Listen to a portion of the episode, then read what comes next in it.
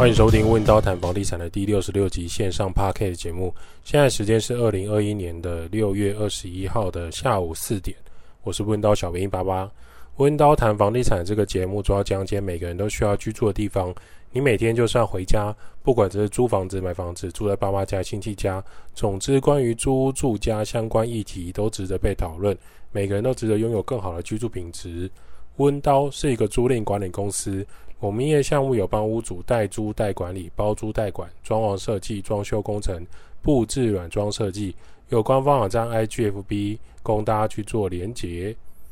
本集节目由温刀滤水器和饮水机厂商赞助播出。疫情期间最开心的就是听到房客跟我们说，感谢房东在前个前几个月前安装好饮水机跟滤水器，好险有装这个饮水机。不然每天都要扛水，公寓上楼手指头炸裂，实在很痛苦。有过滤水，在家煮鸡汤、煮火锅，汤底都不用担心，不用再去卖场人挤人群聚登记扫描 QR code 扫不到。有饮水机之后，装水出门上班也很安心。温刀的饮水机安装有几个好处：首先，我们的伙伴自己家里就是安装这台饮水机，也有安装相关的滤水器。这台工业风的饮水机呢，不是塑胶机种。饮水机最重要的就是从内脏来观看。我们使用三零四不锈钢的内脏的这个温胆，水经过三道过滤的滤水器。饮水机除了从头到脚都是台湾制造的优质厂商，生水经过过滤系统。第一道滤芯是 PP 滤芯，过滤水中的沙子啊、毛发啊、杂质。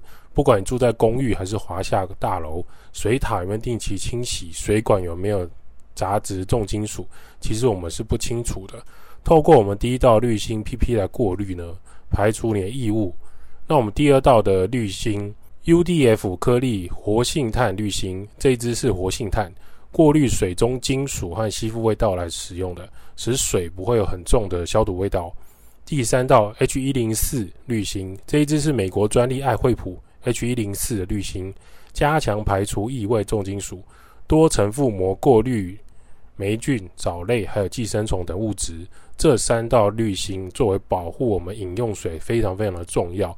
那这台饮水机我们自己有装，我们自己的房客有装，是我们自己觉得 CP 值很高，而且符合居家品质的好选择。喝水不再需要去捷运站，请用冰开水，请用冰开水。结果装到四十几度的温热水到你的塑胶保特瓶里面，在家就可以享用不错的饮用水。有需要的人可以直接写信给温刀，我们在资讯栏位都有温刀的 email。我们节目资讯栏位 email 告诉我们你想要安装的地址，我们就会派伙伴去你家或是工作室现场评估安装。疫情期间戴口罩、酒精消毒是一定要的。从机器到安装都到府服务完成，温刀滤水器和饮水机厂商大大推荐。偷偷告诉你，温刀滤水器还有一个很夸张的资讯，我们的滤芯呢是用国际标准尺寸的，也就是你安装温刀饮水机跟滤水器之后，不需要担心说像其他的大厂牌，你可能会绑架那个滤芯。什么叫绑架？就是你未来不买它的滤芯，你去外面找不到这个尺寸。那我们绑架这个保养的问题呢，并没有好处，所以我们用这个国际标准尺寸滤芯呢，都是你未来在大卖场你都可以买到来更换的，可以长期使用的滤水器。老司机最担心的问题，现在这一组滤水器安装不用担心厂商找不到，滤芯自己都可以更换喽。先来一个励志的消息，在美国疫苗接种率是美国九十四点二趴，不过呢，COVID-19 的疫苗。问世和普及接种后，美国确诊和死亡人数有明显的下降。进而分析指出，美国要达到成功对抗病毒的群体免疫这件事情还是有困难。纵使如此，对美国来说，这个大雷雨的环境、大风暴已经过去了，现在就是阴天跟多云的日子。对于美国的政府来讲，这一件事情很重要。疫苗接种之后，各项经济跟我们的数据活动还是要推往原来的轨道，这是来自于 BBC 的报道。对美国人来看，有疫苗跟没有疫苗有很大的生活上的差距啊。经济还有他们的环境都很积极，在倡导自由的国家来讲，不能限制人们不出门、不社交、不办活动，不能人与人之间的连结。于是呢，历经一年多，纽约举办了实体路跑赛事，重新的举办，它已经停了一年。二零二零爆发到今天，纽约路跑协会第一次举办超大规模的比赛，不只是主办单位，每个参赛选手重新站在起跑起跑点，每个人心情都是很激动的。无论啊，你是热爱跑步的人士，其实你都会去参加。像我有一个朋友，他在纽约，他是一个工程师写扣，他自认为他是在美国的女肥宅，我宅我骄傲。听到路跑比赛，他就直接报名，顺利报名成功。原因是因为已经太久没有接触人群跟自由运动的感受，集体做一件事情会让他觉得很爽，脑内啡喷发。在美国租屋工作，线上工作叫外送，自己煮东西他也没问题。擅长写程式语言的他，租屋的感受是，呃，他觉得租金在美国他不会造成太大的负担，因为他收入也不错。在台湾呢，他在家里或是念书期间也是看动漫；在美国，他工作期间他也是看日本动漫，所以没有太大的影响。美国连线到亚洲看 YouTube 或是一些神人翻译组的影片，基本上都不是问题。这一点他很庆幸他在美国。如果说他现在在红色中国，这些娱乐就会被剥夺，你可能看不到 YouTube 油管，你可能也没办法看到其他的影片，或是动漫的影片，或是娱乐的东西。韩国影视消息、日本的消息，可能在那边都会被封锁，你没有办法全部的收看。这些娱乐在美国都可以看得到。对他来讲，这个动漫的享受比每一餐都吃汉堡跟披萨来得更痛苦。如果他看不到动漫的话，有机会再来谈谈他在美国租房子跟台湾有哪一些差别吧。这次纽约路跑是 mini 十公里，算是历史很悠久的女子路跑赛。它已经举办了四十几年，早在一九七零到一九八零年代，就有一群人开始倡导，应该要积极推广女性赛跑运动。在全美国现在解封这个疫情的时间，女子路跑赛正式宣告 New York is back。各大运动品牌也是纷纷的支持和大力的赞助各项物资。为什么这件事情这么振奋人心呢？因为对他们来说，表示说我们呃美国人已经接种完疫苗了，那我们可以正式的办这种群体活动，我们可以走出户外。这也是为什么这几个月台湾的桃园机场开始出现人潮，拿着行李箱。假设你有家人在美国的，你有小孩在美国工作或是结婚在那边生小孩的，有工作签证在美国的，或者是你有学校学术交流，你可以提出证明的，都可以前往美国当地，然后注射疫苗。那当地疫苗有三种可以选，如果你经济许可的情况下，旅游签证。也是可以待上好几周，不是问题。现在美国的旅游观光业很惨，政府也是大力的在支持。有些人看到台湾这样纷纷扰扰啊，管他高端低端解盲可不可以，能不能去全联，要不要等 PC Home，就拿出第二身份直接飞美国大苹果去避难啦，这也是可以理解的啦。那这个 mini 十公里路跑呢，赛前戴口罩、量体温、填写健康调查表都是基本的。其实，美国疾病管制防范中心呢 （CDC） 已跟全美国公布，无论你在室内还是室外，只要你完成疫苗接种的人，在任何场合之下，你都不需要再戴口罩了。所以，你没有戴口罩跑步也是 OK 的。这也是为什么美国的疫苗接种率这么高，它诱因很高。对很多的呃美国人来说，你把我关在家里，跟你让我不能去呃很多地方。Shopping 是很大的影响，所以如果接种疫苗之后，我可以不用再戴口罩，我不用再锁在家里的话，他们会很愿意去配合的。总共有一万两千人参加这个路跑比赛。各位现在在台湾凑两桌三加一麻将，就会被疾病管制局开罚群聚。当天在纽约有超过一万人准备路跑。各个参赛者在起跑线疯狂拍照打卡，有兴趣的可以去 IG 搜寻这些关键字，这也是记录历史运动性的一刻啊。虽然在美国的疫苗接种率很高，不过主办单位还是会怕会出事啊。所以美国自由的情况下，法律告人也是很常见的。所以任何有可能侵犯到呃参赛者或者是当地政府、州政府法规的事情，他们官方单位都会很小心。第一个，他们跑步前保持社交距离。起跑之后也是一批一批的前进。假设男生有当兵的话，就是一个连一个连这样前进啊，一个班一个班集合。今天路跑不是拼个你死我活，志在参加不是得奖。大概十五到二十分钟一组出发，一万多人分流，有人六点半，有人七点，可能这样陆续陆续。当你第一批跑完以后，后面第七批刚好抵达起跑点，这样子。第二个，以前的补给站可能会有热狗、香蕉、民众的烤肉物资，现在变成小型的瓶装水，未开封的水。补给品也是小包装，比如说你可能在过程中，你可能需要吃饼干啊，补充一点血糖啊，可能会有一些糖果在里面，减少每个人在过程中可能避免接触产生的卫生问题。而各大运动厂商也没有放过这个赞助的机会，logo 印刷也是非常的巨大。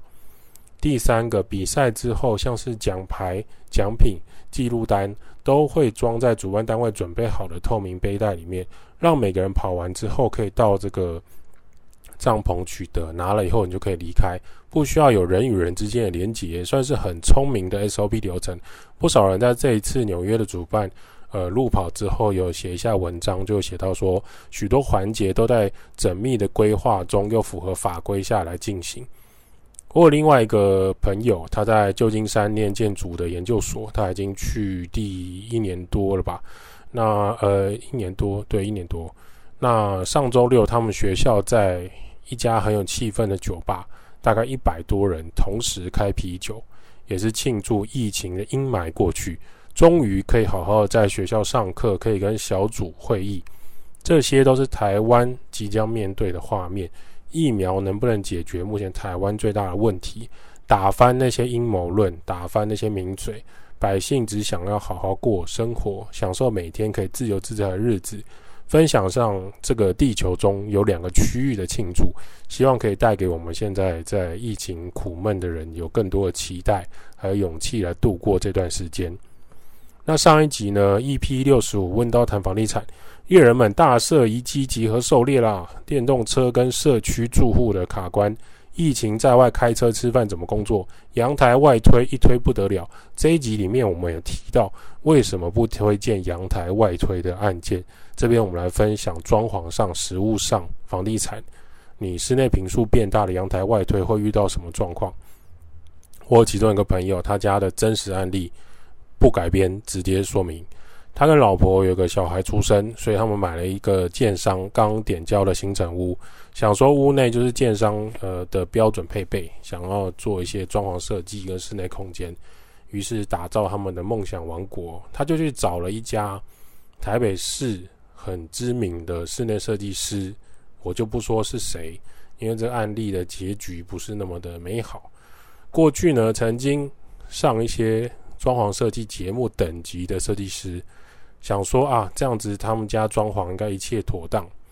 首先，这个房子大概四十二平左右，扣掉公设三十三趴，室内大概二十八点一七，诶，二十八点一四平，单平买下来多少钱？我们先不讨论，那不是这一次要讲的重点。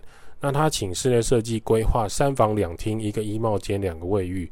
本来建商就有留前阳台、前后阳台的边间物件，算是蛮罕见的。三面采光的好物件，因为目前很多建商他们基本上，呃，前阳台他们会在规划的时候会集体把四间房的后阳台居集中在房屋的正后方。那这一间呢，算是比较不错的边间了，就只有前后阳台的状态。那设计师就建议说，哎，这个前阳台可以外推，那制作一个卧榻的平台，还有系统。呃，窗边系统柜上层包起来做软垫，有客人来呢就可以坐。平常男主人跟女主人也可以在家靠窗喝茶喝咖啡，气氛安排都不是问题。测量后阳台够宽敞的晒衣空间，还有冷缩冷气的压缩机有地方放，那应该是很足够的后阳台。一开始我朋友也有问那个设计师，那这个阳台外推会不会有问题？以前都是租房子，但有听说会被检举的风险。设计师就说：“这种新成屋的案件啊，你只要不要破坏那个大楼的外观，也就是我们最外层的铁铝门窗不要去跟动，你不要影响到外观跟瓷砖区域，原则上不会有问题的。那你室内空间扣掉的公设只剩二十八平，如果这边帮你弄出来，它就可以变成三十点五平。差不多增加两平，那整个客厅的穿透感会更好。那好吧，设计师都既然这么说了，那我们就按照图面来签约，一期一期的款项支付。差不多到了第三期的时候，那因为他老婆的妈妈来参观他们的房子，未来的房子，那觉得说这个侧这个餐厅那个整个卡雕跟客厅是那种穿透的，太四四方方的，这样在风水上不可以，还请风水师来看。说餐厅跟客厅要隔出区域，不可以有穿堂煞。那餐桌区域呢，原本已经做好了人人造大理石爱玉曲炉的台面呢。他说这样不行，风水师说餐桌呢一定要有个大圆桌才会圆满。所以呢，只好请设计师把这个区域已经做好了再敲掉，那把它弄成客厅跟餐厅。那隔间呢，那因为原本已经敲掉了，现在又要再重弄，所以就。原本客厅有一台冷气，已经做考虑好吨数，是客厅可以打到厨房，那整个空间是会凉的。现在厨房隔间弄起来，那你未来厨房煮东西不是很热吗？所以又要再弄一台冷气。那这个冷气呢，后来就厂商就把它改成一对二，就是呢，什么是一对二？就是一台室内机对一台室外机对两台室内机的冷气机型。这些光听就很复杂工程，那其中当然包含了水电管线要不要重弄，木工跟铁工师傅进场，最后他们的隔间是做那种黑色雾面铁件加玻璃的隔间，那油漆师傅跟清洁人员细部清洁都全部一起进场处理。那原本其实他们规划的装潢款是两百五十万，设计师一开始报价签约估价单，他们也都双方都签名了。那最后一起的时候。第三集结束到第五集最后一期，设计师就有追加工程款三十五万，总金额变成两百八十五万，而且这还是没有开发票的价格。那我朋友就觉得说，他可以理解为什么会增加费用，反而他老婆跟他妈妈就问说，为什么装潢款又要多三十五万？相信听众听到这里就会知道原因在哪里，原因到底出在哪里呢？我朋友跟他老婆都吵很久。如果他妈妈没有硬要把客厅跟餐厅做区域再重做，那没有把这个做好的区域拆掉、敲掉、重新做，是不需要增加这些费用的。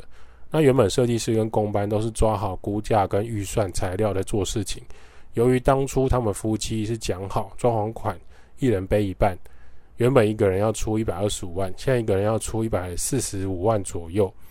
那他老婆就在那边讲说，呃，哦，因为我妈妈帮忙出装潢款啊，那那那妈妈她觉得这个风水很很注重，所以她要做啊。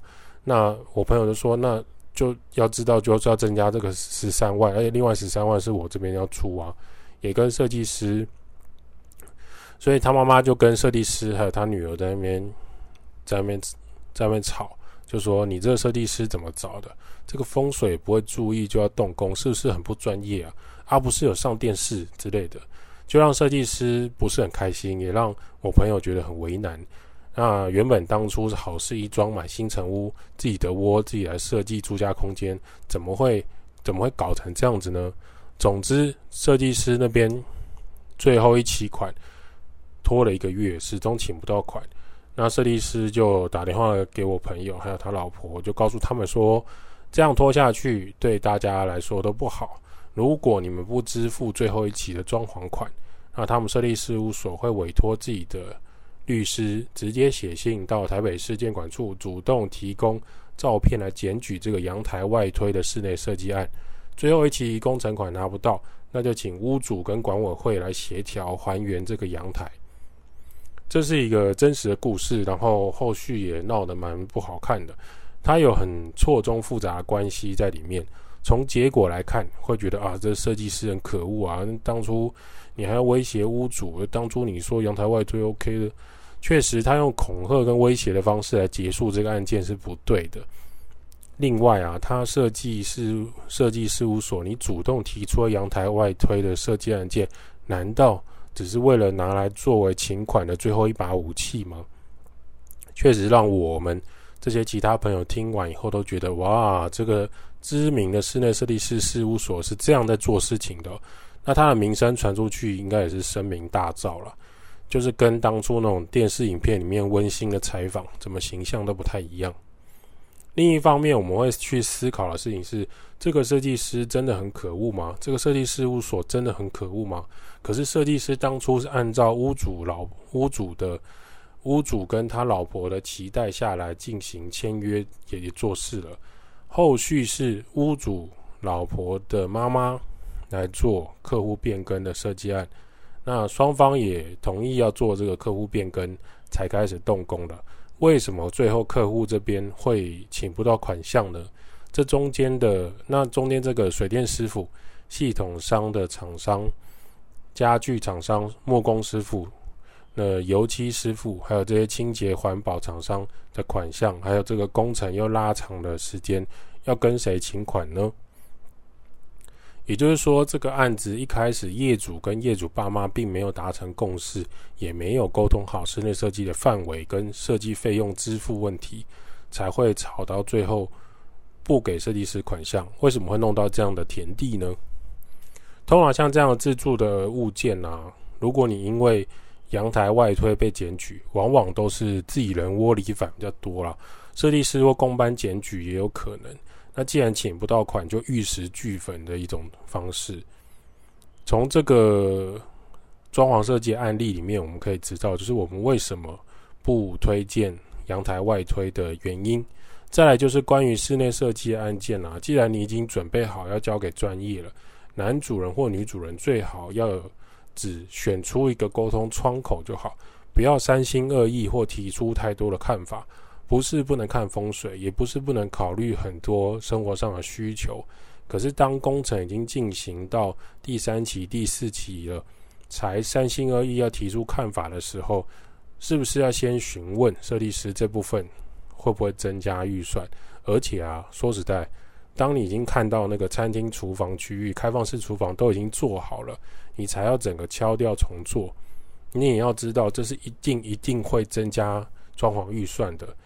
业主本身就要考量是不是要执意进行这样的变更案，你就想象老婆你煮好一锅和牛寿喜烧当晚餐，结果你老公下班打电话说：“哦，我今天不想吃和牛。”星座老师说今天吃和牛会衰，那我们来买握寿司双人套餐好了。